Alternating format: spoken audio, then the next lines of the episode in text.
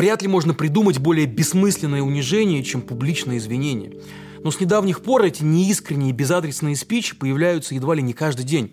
А после этой голой вечеринки в клубе «Мутабор» мы вообще услышали много такого, что даже раньше вообразить себе не могли. Киркорова отменили. Короля российской эстрады. Могли бы вы такое себе представить еще в прошлом году? Да, в России настало время доносчиков и выбивателей извинений. Государство делегирует самозванцам право называть себя блюстителями морали. С вами Павел Коныгин, и это «Разборы». И сегодня мы поговорим про публичные извинения. Могут ли они спасти человека? И как публичное унижение стало инструментом гражданской казни? И главное, как вообще понять, что теперь можно, а чего нельзя? Пожалуйста, подпишитесь на нас в Ютубе и, конечно, телеге. Ну и скачайте и установите себе VPN. И помните самое главное, что вместе мы не одиноки.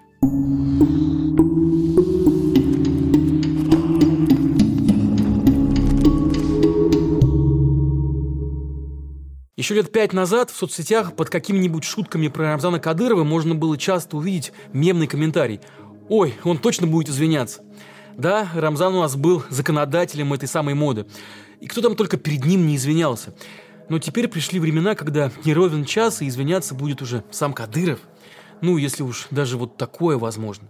В жизни каждого человека бывают моменты, когда зашел не в ту дверь.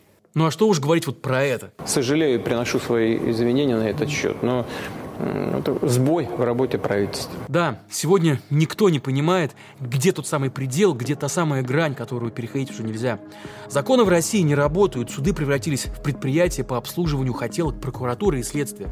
Так что их функцию взяла на себя строгая и беспощадная российская мораль.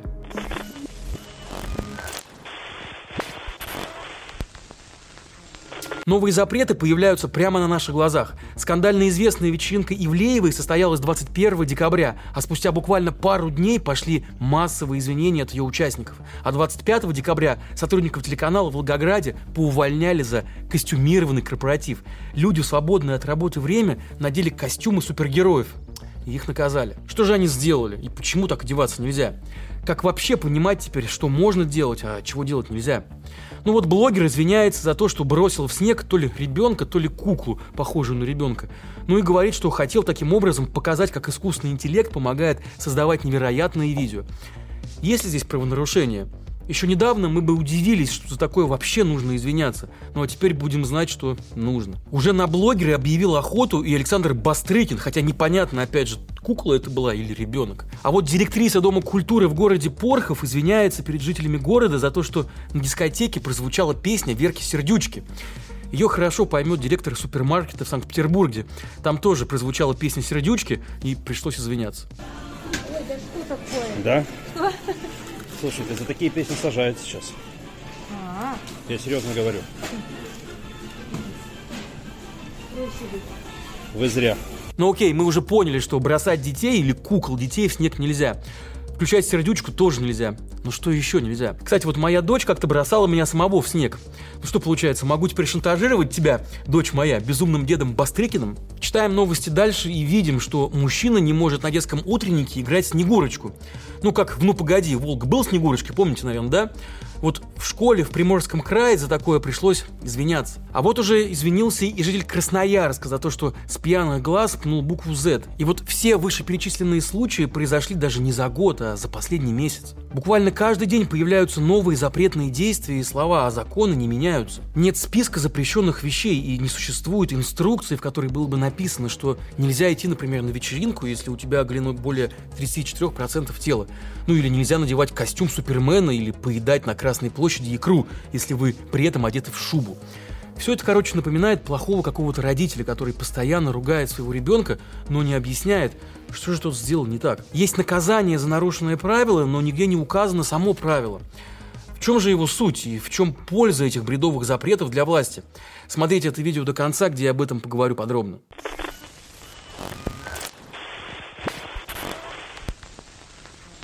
Уже прошли те времена, когда Рамзан Кадыров был уникален, требуя извинений от людей по всей России. И теперь такие требования выдвигают уже все подряд. Ну а также теперь у нас есть Екатерина Мизулина, которая государство определило главным общественным обвинителем. Вот она и выражает якобы недовольство всего российского общества. В начале декабря издание «Верстка» посчитало, что Мизулина написала доносы как минимум на 166 человек. Результат – 14 уголовных дел, 4 административных, 7 извинений и 2 повестки в армию. Да, извинения теперь это не единственный механизм судебного наказания. Теперь есть еще и повестки военкомата. Нет закона, по которому тебе дают повестку за правонарушение, но практика есть. Вот рэпер Васио, который пришел на вечеринку Евлеевой в одном носке, тоже получил повестку. Ну и Максим Тесли из группы «Щенки», вышедший на сцену тоже в носке, тоже получил повестку. Закон за такое не предусматривает ответственности, но беспощадная российская нравственность очень даже предусматривает. Появляются уже даже целые организации, ориентированные исключительно на то, чтобы оскорбляться за всех россиян разом и выбивать извинения.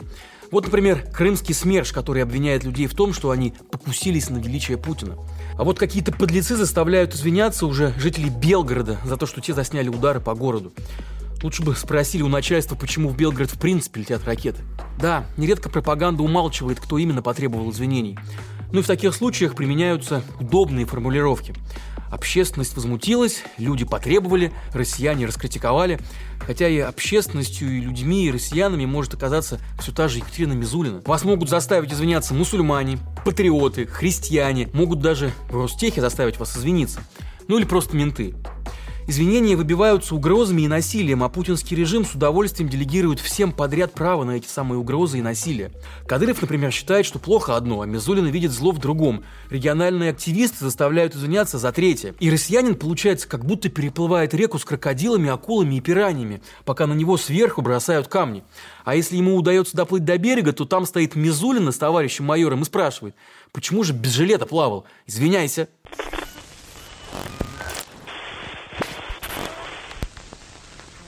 Но ну, давайте опять вернемся в недавнее прошлое. Вот человек, допустим, извинился, хоть перед тем же Кадыровым, и что с ним будет дальше?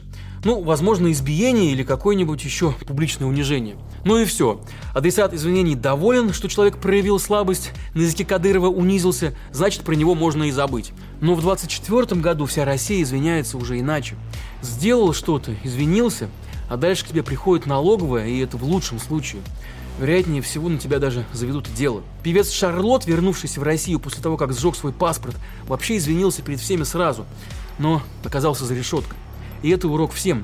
Извинения не работают и не спасают. Начинается банальный подкуп. Все же знают, что в России можно дать взятку, вот и дают взятку.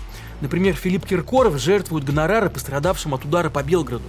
При этом он не просто отдает деньги, но и называет удары терроризмом, то есть и платит, и поддакивает пропаганде. Ксения Собчак и Лолита Милявская тоже вон помогают пострадавшим белгородцам. Ну а владелец оскандалившегося мутабора дарит церкви мощи.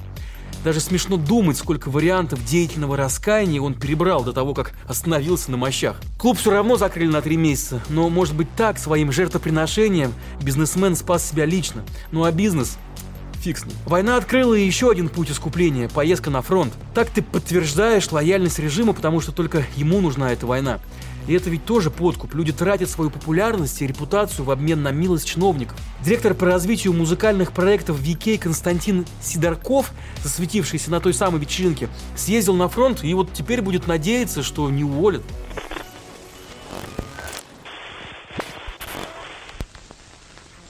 До войны в путинской системе были довольно понятные правила, по которым жили элиты. Единственное, что от них просили – не лезть в политику. При желании построить политическую карьеру можно было стать доверенным лицом Путина на очередных выборах или пойти в Госдуму. Но вот заигрывать с оппозицией воспрещалось. Зато частная жизнь была действительно частной.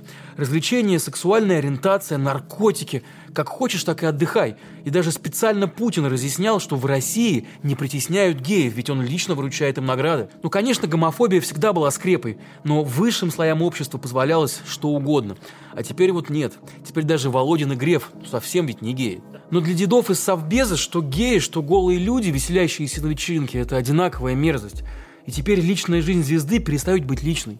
Это раньше жена Пескова или Алина Кабаева могли фотографироваться голыми. Но теперь ведь нравы другие. Хотя Кабаевой, наверное, учитывая ее близость к президенту, наверное, можно. В общем, на вечеринку нельзя. Точнее, можно, но чтобы совсем без камер. Или кто-то думает, что российские чиновники только с удочкой отдыхают на рыбалке. Но в ситуации, когда можно быть виноватым за что угодно, все теряются. Да, чиновники и элиты в широком смысле научились публично любить войну, публично любить Путина. Привыкли фотографироваться с солдатами и вручать награды вдовам погибших. Но за пределами показушных декораций вести совершенно другой образ жизни. Теперь же они совсем не понимают, чего делать нельзя. Теперь аморальным может оказаться буквально все. Воинственные крикуны и доносчики стали силой, с которой государство, подсевшее на иглу милитаризма, не может уже не считаться.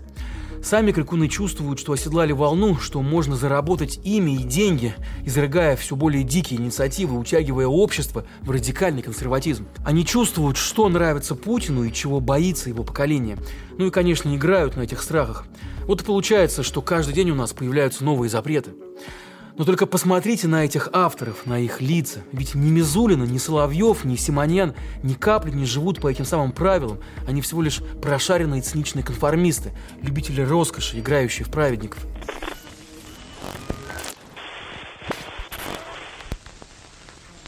Тут хотелось бы поделиться инструкцией, которая поможет не стать жертвой доносчиков. Но кажется, что ее просто не может существовать. Ведь каждый доносчик сам определяет, что именно с сегодняшнего дня является общественно порицаемым и даже наказуемым, а полицейские и следователи послушно заполняют бумажки с новыми делами. А как же не быть послушными и не внимать этому самому бреду, если такова теперь политика партии и новая норма? Даже если ты не согласен с этим, так ведь из каждого утюга теперь говорят, что любое проявление индивидуальности запрещено. Можно оказаться виновным из-за яркой внешности или из-за одежды. Вдруг кто-нибудь увидит преступное сочетание синего и желтого цветов на кофте. Ну или из-за недостаточного количества одежды. Ну так что, может быть, летом Соловьев пойдет писать доносы уже и на посетителей пляжа? Песни украинских музыкантов включать опасно. Шутить опасно тоже, причем неважно о чем и как вы шутите. В рэп-батлах участвовать не надо. Вдруг не то ляпнешь. Снимать видео тоже не надо. В 23 году Z-сообщество ополчилось против Алексея Столярова, экс-зятя Шойгу, который поставил лайк под антивоенным постом Юрия Дудя. Статус Столярова помог ему избежать серьезного наказания, хотя в качестве покаяния он все же съездил на фронт. Обычного россиянина же за такое могут отправить на фронт тоже, но вот уже с ржавым автоматом в руках. В принципе, из соображений безопасности лучше вообще удалить социальные сети, принять обет молчания и не выходить из комнаты, и не совершать ошибки, как писал Бродский. Нынешнее государство с бешеной скоростью вводит в жизнь тоталитарные практики, начиная контролировать не только сферу публичного, но уже и частного. Человек перестает принадлежать себе. И не то чтобы путинскому режиму было реально интересно, с кем вы спите, во что одеты и кого бросаете в сугроб, но свобода частной жизни является той самой предпосылкой и условием свободы в целом. А свободный человек со всеми своими желаниями, амбициями и требованиями уже реальная угроза диктатуры. И здесь мы возвращаемся к нашему прошлому.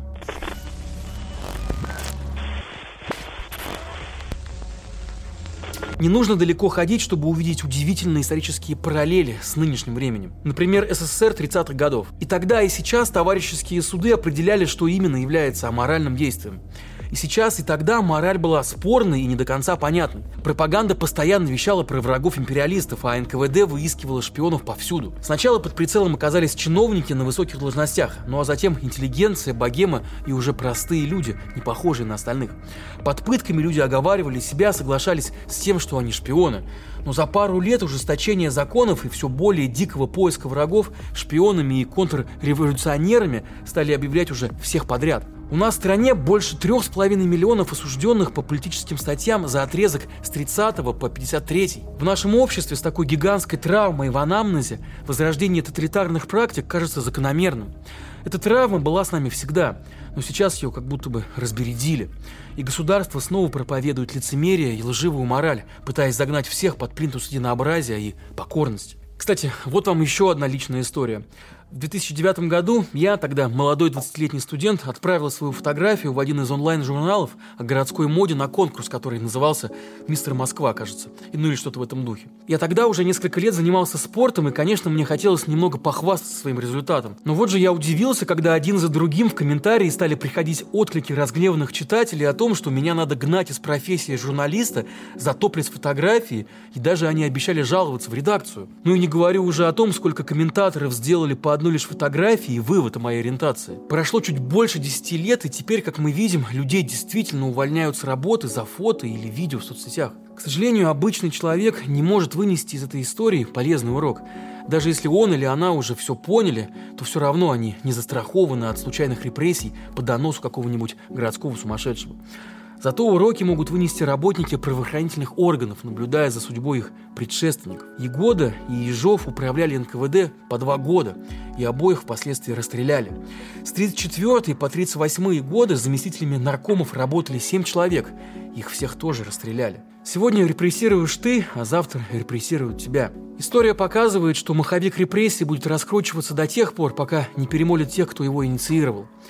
Ну и еще история учит, что все рано или поздно заканчивается. И главное, до этого времени не потерять себя и остаться человеком. Продолжение следует.